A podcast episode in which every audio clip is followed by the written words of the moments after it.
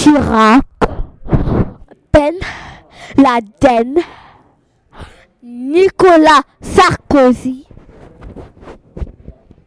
Ils sont malades.